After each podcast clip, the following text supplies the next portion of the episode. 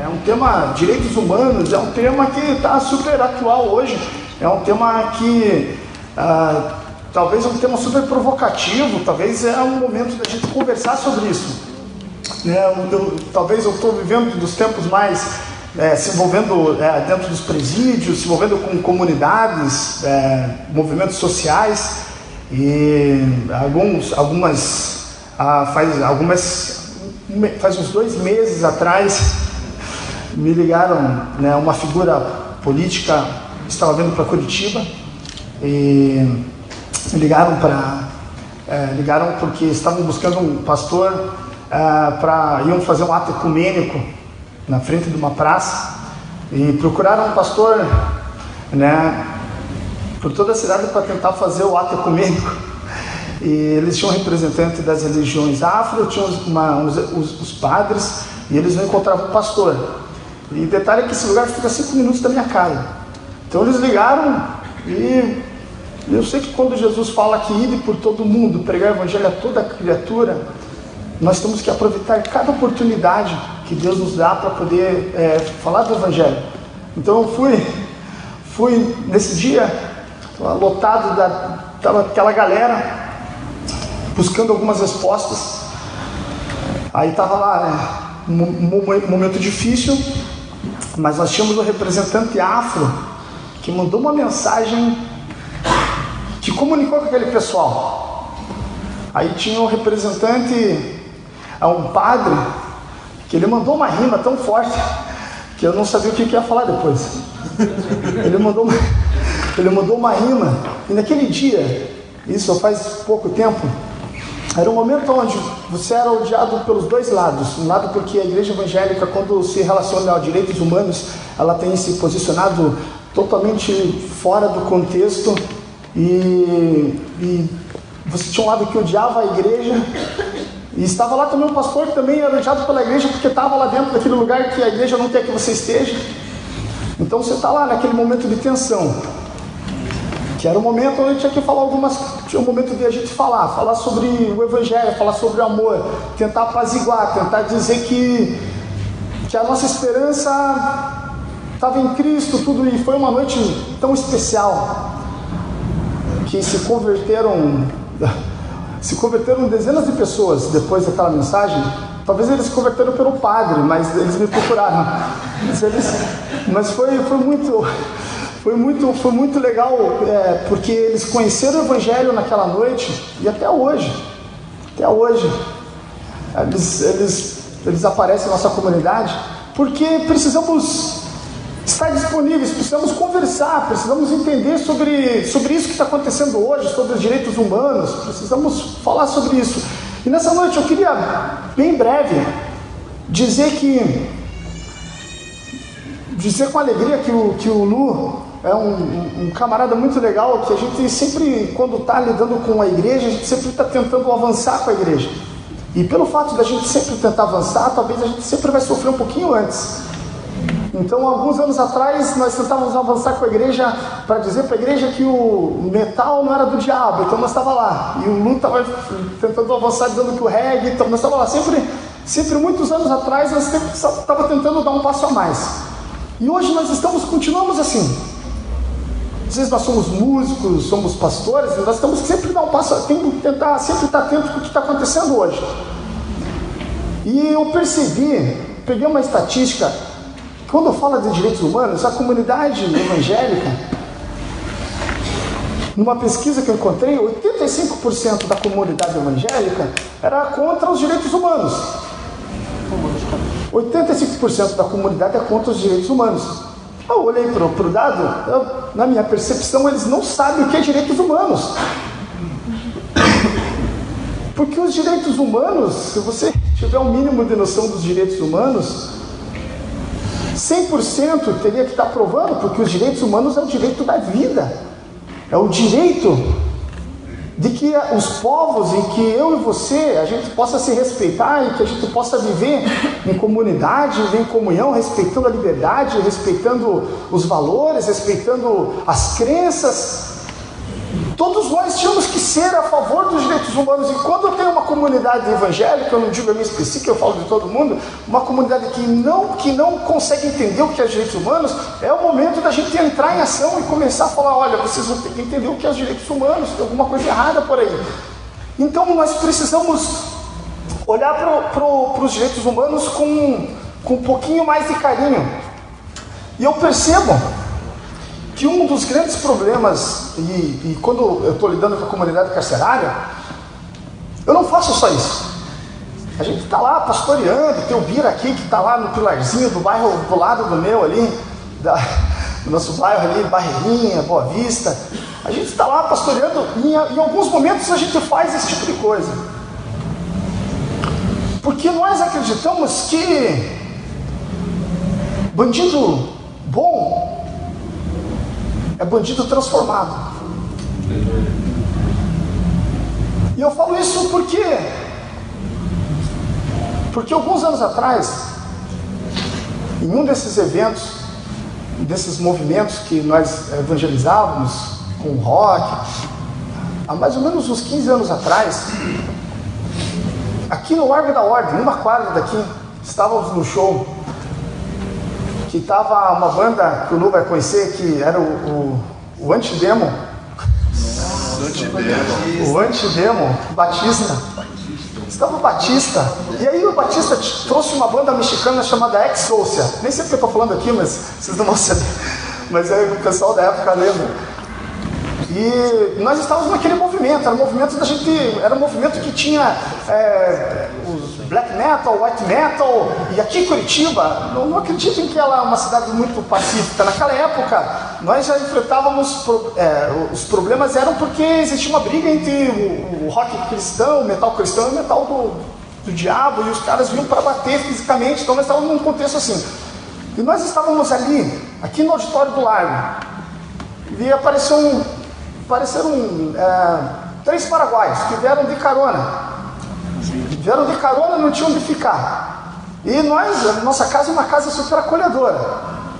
Então nós recebemos, eles não tinham, acabou o show, eles vieram de carona, de caminhão, né? Faz, pedindo ali, trocando de, de trocando de, de, automóvel, vinha um dia com, com um veículo outro, mas chegaram aqui. Quando acabou, eu falei, pessoal, esse lugar aqui é meio perigoso, vocês vão, vamos lá para nossa casa e tal. Posaram lá em casa. E um deles, eram três, né? Mas um deles posou bem no meu quarto, eu era solteiro ainda. Posou, a gente conversou e tal. Ficamos uma semana lá e eu sempre gostei de receber o pessoal de fora conversando. E um dia, falamos, pô, por que você não conversa? Traz uma mensagem lá na, lá na igreja do meu pai, vai ser legal você falar. Aí ele começou a contar o testemunho. Então, porque eu, eu eu estive na cadeia, é, e eu sentado ali escutando, né? É, eu tenho mais de. Eu tenho uma grande quantidade de homicídios, né? Alguns eu lembro, outros eu nem lembro. E, e né, eu era um traficante, assalto de banco e não sei o quê, mas eu tive um encontro com Jesus e, e, e aí contou como é que foi a experiência. Jesus apareceu para ele na cela, um, testemunho maravilhoso, um testemunho lindo. E na hora todo mundo chorou e eu chorei bastante. Só que quando acabou ali, a minha câmera aqui, a cama dele era do lado da minha. Aí eu falei, bom, se ele já matou cinco, eu não conheço muito bem esse Paraguai.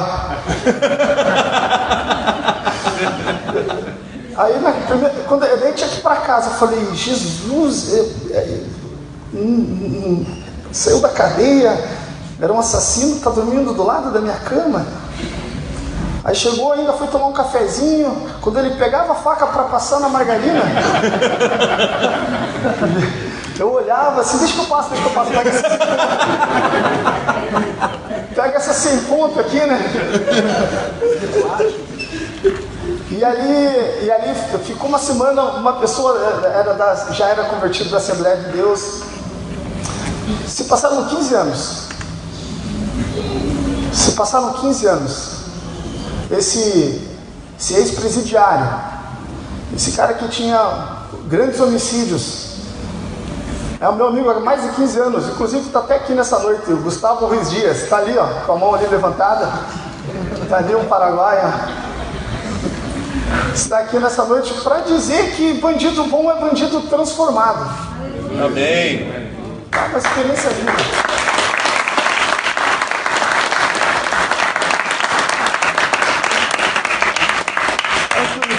durante esse ano fazendo trabalho com, as, com jogadores de futebol, está no Atlético, um time muito legal, né? Tá lá treinando. Nós precisamos, olha, a gente precisa acreditar na transformação das pessoas. Eu tive que ter uma prova do meu lado dizendo que existe como nós trazermos dignidade, existe como haver essa transformação. Mas o grande problema nosso, o grande problema que nós enfrentamos é que nós temos um olhar, nós temos um olhar que a gente não consegue perceber quem é um outro. Nós estamos num olhar da tradição de que a gente não consegue perceber quem é o outro. Porque a gente sai da nossa casa, a gente vem aqui, a gente sai daqui, faz um lanche, volta para casa, e a nossa vida ela, ela, ela ela vai se movimentar nessa dinâmica. Mas a gente não consegue perceber que existe o outro. Quem que é esse outro que existe? Quem é o outro que existe que a gente não consegue perceber? Quem são essas pessoas invisíveis que a gente não consegue perceber? Está dentro dos presídios. O outro está dentro das praças. O outro está nas periferias. O outro talvez nem esteja aqui dentro.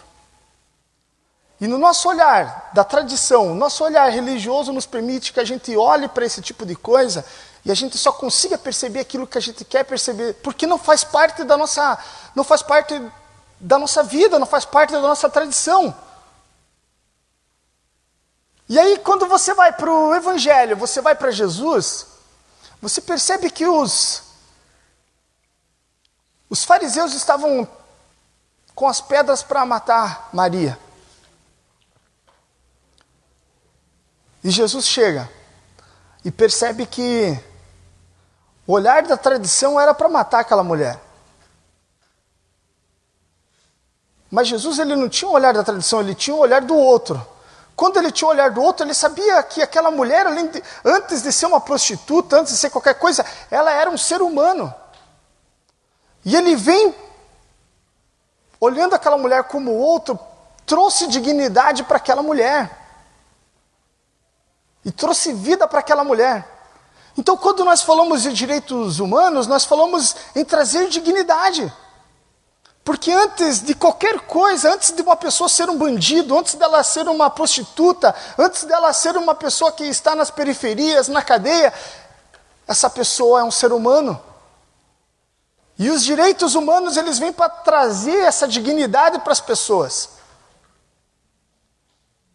E Jesus, por onde ele caminhava, ele trazia dignidade para elas.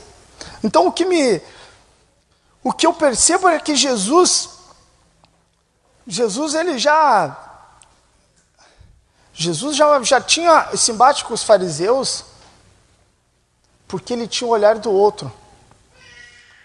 E esses outros estão muito próximos de nós, mas a gente não consegue perceber eles. Eu estava eu estava lembrando do momento, deixa eu até achar aqui.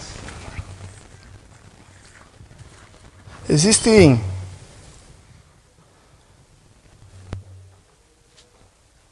Estava lembrando do momento aonde hoje o outro como ele está muito próximo de nós, eu lembrei de um caso. E quando nós falamos de direitos humanos, a gente não tem como fugir desse tipo de coisa. Porque ele aparece na tua cara, aparece na tua página de Facebook. Ela vai aparecer nos jornais, mesmo que você queira fugir, ele vai aparecer. Você gosta ou não, ele vai aparecer. Teve dois casos que apareceram na nossa cara e nós não percebemos. Ou se percebemos, nós tomamos decisões totalmente diferentes. Teve uma morte que aconteceu em São Paulo, eh, no Rio de Janeiro, que foi a morte pública de uma vereadora chamada Mariela Franco. Marielle Franco, que quando eu percebi nas minhas redes sociais, eu nunca tinha visto tanta atrocidade que foi compartilhada naquele dia. E eu não conhecia ela. Não conhecia ela, eu fui conhecer quando eu comecei a ler. Mas eu fui ver a história dessa mulher. Essa mulher era uma mulher que uma mulher negra que lutava pelos direitos humanos, saiu da comunidade, saiu da periferia, ela foi sentar num banco, foi ser a voz da periferia dentro da Assembleia. E essa mulher era uma mulher que estava defendendo o outro que nós não estamos defendendo. Essa mulher estava defendendo, ela conseguia defender aqueles que eram aqueles que estavam é, tendo problema dentro da comunidade, quanto ela conseguia defender também a polícia, que estava morrendo. Ela, ela, antes dele ser polícia, ele era um ser humano. Antes daquela família morar na periferia, eles eram seres humanos. Essa mulher conseguia defender as duas pessoas. E, no, e um pouco antes da morte dela, ela estava defendendo jovens evangélicos, que não faz parte do credo dela. Uma mulher que não era cristã, uma mulher que lutava pelos direitos da vida, fez um papel que nós não estávamos fazendo. Ela estava enxergando o outro que nós não enxergamos. Ela lutava pelos direitos da vida. Essa mulher foi morta por causa disso. E o que eu percebia nas redes sociais foi uma um monte de coisas que tinham a ver com mentiras, mas essa mulher morreu lutando por uma causa. Assim como morreu Martin Luther King, morreu também por uma causa. Ele lutava pelo direito de de que ele tinha que dizer que existia uma raça só, a raça humana. Porque até ali tinha, era dividido por brancos e negros. E aí vem um pastor e diz que existe uma raça só, que eles tinham que entender que a raça era humana. Então eu e você somos omissos a um outro invisível que nós não queremos perceber, porque esse outro talvez é difícil de lidar. E enquanto a gente não observar o outro, existem pessoas que estão observando e talvez elas estão, estão dando até a vida por causa delas. Então, quando nós falamos dos direitos humanos, nós estamos falando em dar vida por isso. E eu lembro que quando eu entrei no sistema carcerário, Sistema carcerário com a, com, com a nossa galera. Aconteceu uma. A, a, o pessoal que recebeu a gente, eles não sabiam o que, que a gente era de verdade, então eles sabiam que a gente era um pessoal. É, sabiam que a gente era pessoal envolvido com arte, tudo. E a gente foi lá porque a gente queria falar do evangelho do nosso jeito. Nós entramos lá para falar do evangelho. Mas eles falaram, pô, mas que legal, vocês são a galera dos direitos humanos, né? Eu falei, não, nós somos a galera do, né, da igreja. Não, não, vocês são dos direitos humanos. Eu falei, não, nós somos do, né, somos evangélicos, né? Somos desse jeito, mas nós somos evangélicos. Ela nos confundiu com os direitos humanos. Mas essa confusão para mim eu entendi porque se ela, nós fomos entramos como com o evangelho e ela nos confunde com os direitos humanos era porque os dois não tinham como a gente desvincular porque o evangelho ele traz vida e os direitos humanos vêm para trazer vida. Então nós não podemos lutar contra os direitos humanos. E se você quiser entender a questão histórica dos direitos humanos, você tem que, você pode ler depois lá, mas a grosso modo, direitos humanos surge há muito tempo atrás, bastante tempo atrás, eu vou fazer um recorte, mas você vai lembrar dele lá na ONU, 1948, pós Segunda Guerra Mundial, que as nações fazem um pacto, um pacto de, de convívio Pacto Universal de Convívio. O Brasil foi um dos primeiros países a fazer parte. Por isso que ele até abre todo ano a ONU. Foi um dos primeiros países a fazer parte desse pacto.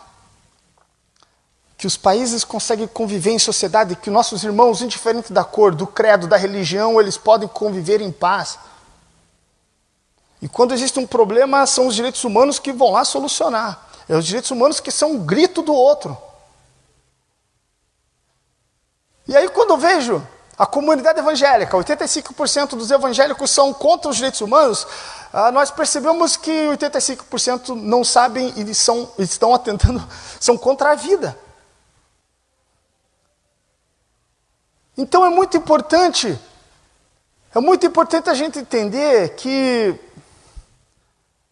a transformação da nossa vida, a transformação do evangelho num país, ele vem de ele vem de baixo para cima. E não de cima para baixo. Quando eu estive na Turquia, um país de religião islâmica, dentro da lei, e eu fui fazer uma turnê lá para tocar, fazer um evangelismo, você não pode falar de Jesus abertamente, isso é verdade, não pode falar mesmo. Você está falando lá, você está fazendo show, a polícia vai aparecer, e se você estiver falando, eles vão, eles vão te prender. Então eu tive que fugir de dois shows porque a polícia chegou, um eu tive que ser correndo. Porque é um governo teocrático, fundamentado na, na lei islâmica. Você vai ter que seguir a Maomé, queira ou não, você vai ter que viver aquele, aquela dinâmica lá. Você talvez não goste, mas é aquilo ali, está vindo de cima para baixo. É uma tentativa da transformação vindo de cima para baixo. E quando eu chego de novo, eu estava viajando, eu chego no Brasil, eu vejo que existe um movimento também, a igreja evangélica querendo tomar o poder de cima para baixo. Tentando levantar e dizer que um, talvez um presidente evangélico vai transformar a nossa nação. Mas a transformação não vem de cima para baixo, ela vem de baixo para cima. É somente através dos relacionamentos que nós vamos transformar. É através da liberdade que nós temos de pregar o Evangelho, porque dentro de um modelo. Eu, eu, eu fico imaginando nós com um governo, um pastor governando o nosso país. Um pastor governando o nosso país, ele ia obrigar as pessoas a orarem dentro das escolas, ele ia obrigar todo mundo a ler a Bíblia. E a mesma opressão que que nós sentimos lá, na, que você sente dentro de países de governos teocráticos, é a mesma opressão que nós iríamos sentir aqui, porque se um cara não quisesse converter, ele é obrigado a se converter à força. Um governo teocrático não faz bem para nós. O que faz bem para nós é nós entendemos que os direitos humanos, os direitos da vida, nos dá liberdade para acreditarmos e acreditarmos no Evangelho. Nós temos liberdade, nós estamos num país que nós somos livres. E que se nós queremos transformar o nosso irmão que pensa diferente, que tem outra religião, nós vamos transformar através do amor, através da conversa. E não através de uma lei que vai colocar de cima para baixo, vai querer transformar ele à força. Porque até essa transformação não vai ser verdadeira, essa transformação vai ser forçada. E essa transformação genuína acontece no nosso relacionamento. Através, acontece, no, através, acontece aqui no nosso café. Você convida o teu irmão que saiu lá e vem, vamos tomar um café lá na igreja, vem aqui, daí conhece o Cris, aí se desvia, daí depois vai para outro pastor, se desvia, vai para outro pastor. Mas é, é desse jeito. Então, é, quando você tem um, um, uma, um, quando você tem essa tentativa, um movimento, né, da igreja de tentar entrar pelo poder, fique muito preocupado, porque o poder está na vida, o poder está na nossa transformação. O, tra o poder está nesse evangelho que nos relacionamos com as pessoas. É isso que vai transformar. É isso que vai transformar. Não é um governo evangélico que vai transformar, até porque o governo evangélico está. Vi um dado esses dias numa cidade do, é, cidade do Rio de Janeiro. Está acontecendo tudo no Rio de Janeiro. No Rio de Janeiro, uma cidade que tinha a maior bancada evangélica. A cidade, quando entrou a maior bancada evangélica na assembleia, na, na assembleia da cidade deles, em vez do índice, o índice de mortalidade, o índice de corrupção diminuir, foi a cidade que teve o maior índice de corrupção naquele, no período que tiveram aquela bancada evangélica. Foi ali que aconteceu. Foi a cidade, em vez de melhorar, ela piorou. E em nome de Deus, nós fomos envergonhados naquela cidade. Então, a nossa tentativa é para que as pessoas, que, que o, a transformação não está num governo evangélico, a transformação está na conversão das pessoas, na transformação do dia a dia. É isso que vai transformar esse país, isso que vai transformar a nossa vida. E eu quero ir já para a minha parte final. Eu quero dizer que nós precisamos romper com a tradição, essa tradição do nosso olhar que não tem a ver com o outro. Então, esse outro não é muito importante. Esse outro não é importante porque esse outro aqui, que está dentro do sistema carcerário, esse outro também não dá voto. Ele não é importante. Esse outro também não é um número. Ele não compra, ele não vende. Esse outro não tem importância. Esse outro que está na praça também não tem importância porque ele, ele é como se fosse, fosse um, um apêndice dentro da, da sociedade. O outro que o que a gente quer ver, nós gostamos de ver as pessoas que são que são números, pessoas que compram, pessoas que têm poder aquisitivo. Essas é legal. Pessoas que pessoas que nem mesmo têm o seu CPF, nem têm o seu cadastro, essas nós não percebemos. Mas eu, eu percebo que o Evangelho nos convida a olhar para essas pessoas. E era essas pessoas que Jesus andava. Jesus. Jesus, o favelado de Nazaré. Jesus, aquele que estava nas periferias. Esse mesmo Jesus, ele tinha esse olhar.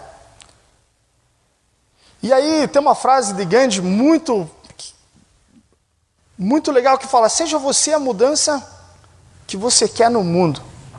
E quando que nós vamos quando que nós vamos começar a fazer essa diferença?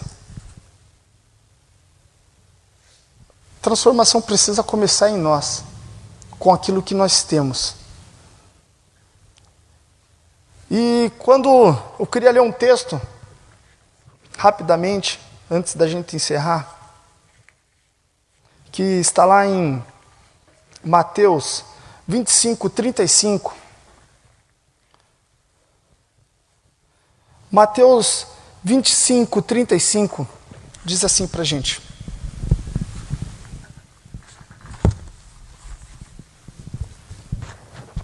Antes dessa carta da ONU existir, em 1948, antes disso,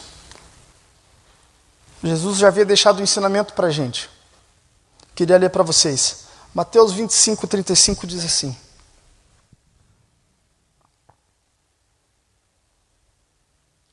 Pois eu tive fome e vocês me deram de comer. Os direitos humanos chamam isso de é o direito do pão. Eu tive fome e me deste de comer. Jesus continua assim.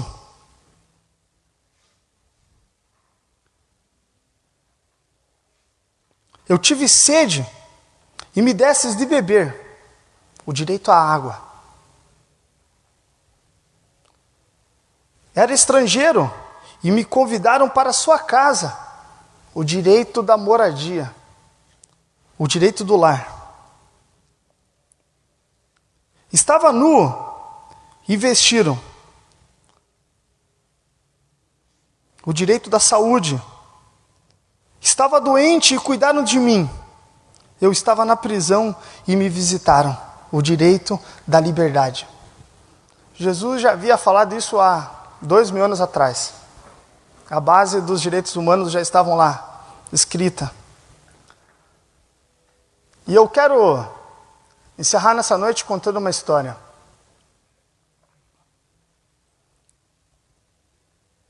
Uma história de um jovem.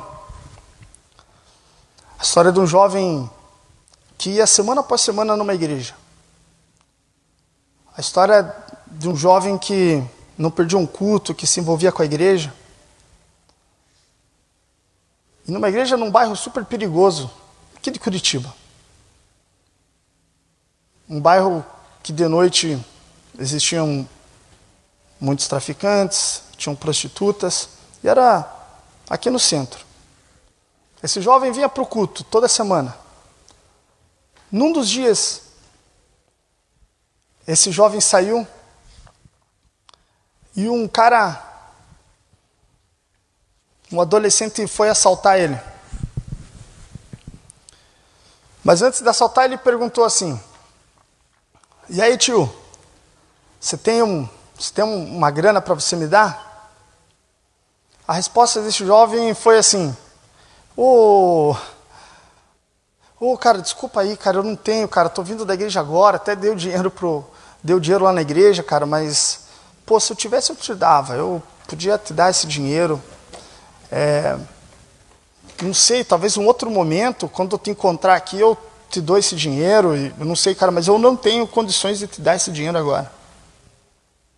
Esse menino dá a volta. Ah, não, tranquilo. Esse menino dá três passos. Ele retorna. Ele retorna com uma faca em formato de. É uma faca com vidro quebrado, enrolada numa sacola, mais ou menos desse tamanho me fala assim: dá uma olhada aqui, não tenha medo. Você falou comigo de um jeito, e eu estava pronto para te. Estava pronto para para te dar essa, essa facada com esse caco de vidro. Mas eu nunca vi alguém que conversou comigo, nunca vi alguém que me que parou alguns minutos para falar comigo e me tratou como ser humano. E quando você começou a falar, eu entendi que eu, eu me senti uma pessoa, mesmo sendo um cara da rua. E eu só vim aqui para te mostrar que era isso que eu ia fazer, mas eu não vou fazer. Porque foi a primeira vez que eu, eu me senti como um ser humano. Esse menino virou as costas. E esse jovem, esse jovem que passou por isso, esse jovem era eu. Esse jovem era eu que Talvez se uma resposta fosse diferente, se eu não entendesse que esse menino, e se eu não tratasse esse menino como ser humano, que é o fundamento dos direitos humanos, o direito da vida, talvez eu nem tivesse aqui para contar essa história. Eu deixo para vocês direitos humanos, o evangelho e vamos lembrar sempre do outro. Deus abençoe.